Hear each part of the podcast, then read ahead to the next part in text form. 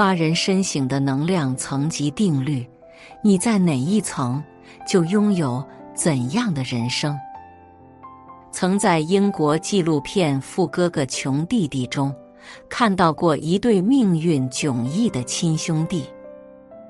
哥哥伊凡开着豪车，住联排别墅，是一位体面的金融界精英；而弟弟大卫却是一个蜗居在房车里。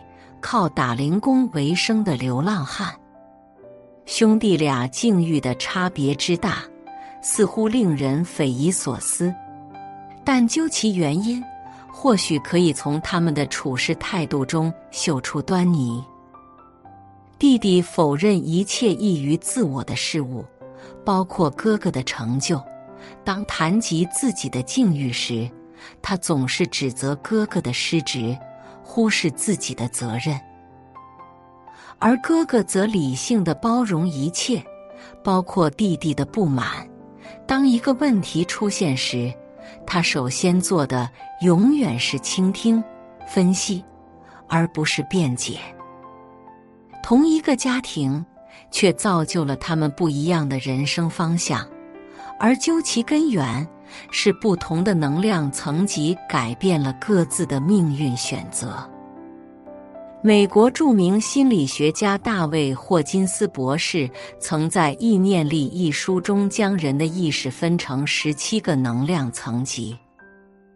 对于这个客观的世界，意识处于不同能量层级的人有着截然不同的认知。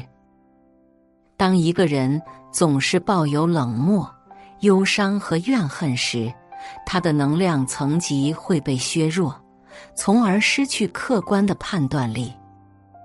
反之，信任、主动与宽容，则会让意识能级获得提升。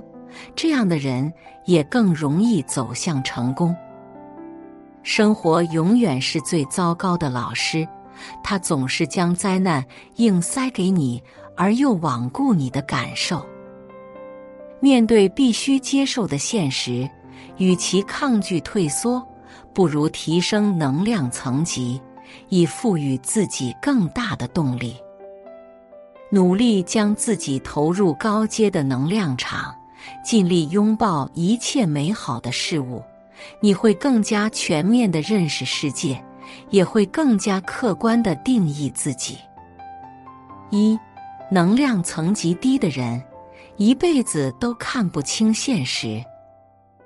电视剧《我们与恶的距离》中，一场无差别谋杀事件夺走了宋乔安儿子的生命。灾难让他陷入绝望，原本知性善良的电视台主编变得暴躁易怒，仇视身边的一切。善解人意的丈夫试图帮她扫除阴霾。却被认为是在跟他作对。可爱的女儿想要得到妈妈的关注，可她只顾思念儿子，屡屡将女儿推开。悲观将她的生活和工作搅成一团乱麻，她却在没有力量面对外部世界的人和事，只沉浸在自己的困苦中不能自拔。丽萨克隆说。错误的观念一旦形成，我们便欣然误解发生在自己身上的一切。低意识能级的人，常常将本该探索外部世界的能量，部分甚至全部用来对抗内心的压抑和悲伤。这令他们全然不顾客观事实，只在自己假想的世界里自欺欺人。作为那场谋杀事件的加害者，李小明同样是一个无力对抗生活的低能级型人。他才华横溢，原本是一位导演，可在遭遇了资本的摧残、旁人的嘲笑、家人的不解后，终于完全将内心关闭，患上了思觉失调症。没有办法正常与外界互动的他，常常在头脑中上演虚幻现实，甚至在病发时罔顾他人的利益，侵害无辜的生命。阿德勒说：“生命最本质的意义就是关注他人的利益，寻求与他人的合作。人本身并不完整，我们都需要在关注他人的过程中变得完整。可处在低能级的人们丧失的，恰恰就是关注他人的能力。悲观将他们的能量耗竭，他们无力面对这个世界。”而走出阴霾的第一步，便是尝试打破原有的状态，将自己放空，把心打开，才有机会看见世界真实的样子，找到真正解决问题的答案。二，能量层级越高，越懂得从困境中汲取力量。与低能级行人不同。高意识能级的人在面对困境时，会调动全部身心资源去摆脱现状。电影《美丽人生》中的父亲圭多就是这样一个人。二战的爆发将原本幸福的生活击得粉碎，人们失去了尊严和希望，整日被囚禁在密不透风的牢笼里。机械地重复着重体力劳动，一刻也不敢停歇。在这样黑暗的环境中，圭多依然没有放弃。为保护儿子心中的美好，他将罪恶巧妙地装饰成一场游戏。接受了游戏设定的儿子，虽深陷残酷现实，却感到无比兴奋。在所有麻木的面孔中。他的笑脸是那样的温暖而天真。一阵枪响过后，天亮了，父亲走了，儿子最终赢得了游戏。圭多以他的睿智和勇敢，保全了儿子对这个世界的美好希望。导演罗伯托·贝尼尼说：“把灾难当作游戏，用笑容征服一切。”没有什么可怕的，在高能级的人眼中，一切苦难都可以被超越，一切绝路皆有转弯的可能。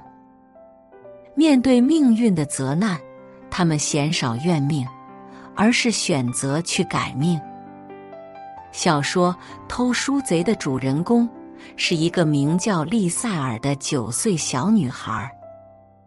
在经历了弟弟的去世和妈妈的遗弃后，生活一度陷入了惊慌失措。可不妥协的她，却在书籍中找到了力量。阅读和写作帮他撑过了最艰难的日子，让他躲过战火，走向了战争结束的那一天。村上春树说：“苦难是花开的伏笔，寒冬为春天作序。”困境不因人的意志而改变，但如何自处却是个体可以做出的选择。只有处在高意识能级的人，才能遇见花开；而只有相信花会开，你才有机会熬过苦难。三，改变命运，从提升能量层级开始。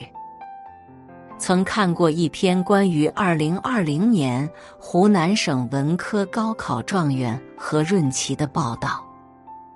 时间倒回两年前，还在读高一的他失去了挚爱的妈妈。天降的重锤彻底将这个少年击垮，他拒绝承认现实。此后的整整一年里，都沉浸在抑郁和恍惚之中。爸爸为了疗愈他的悲伤，常常带着音乐和书籍去学校开导他。那些优美的旋律、动人的故事，让何润琪重新审视自己的人生，回顾那段蹉跎岁月。他终于明白，对母亲最好的怀念是过好自己的人生。于是，曾经悲观。绝望的何润琪变得勇敢、主动，重新回到了创造人生的路途中，还取得了傲人的成绩。朗达·拜恩曾说：“一个人身边的一切，都是由他内心的想法和特质吸引而来的。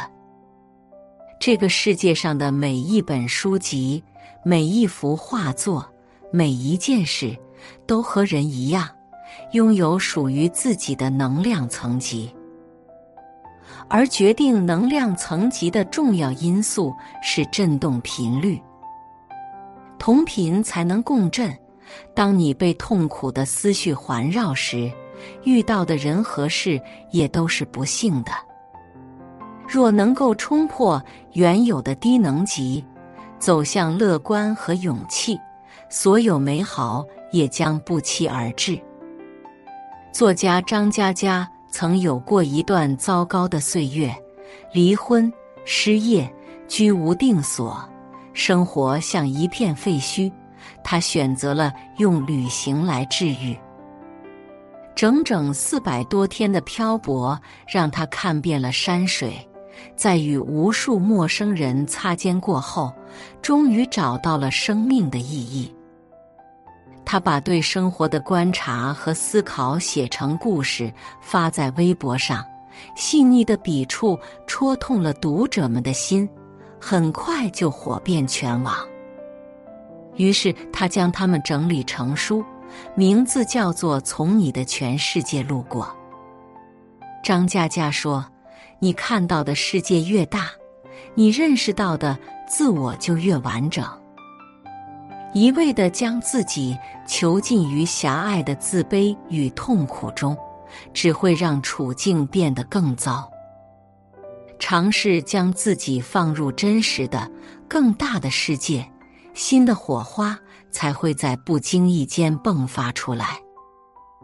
为自己营造一个高频率的能量场，让高能级的事物萦绕在身旁。或许一个人、一本书、一幅画、一座山、一片海，就会触动你的心灵。扩展你的生命维度，进而改变你的人生轨迹。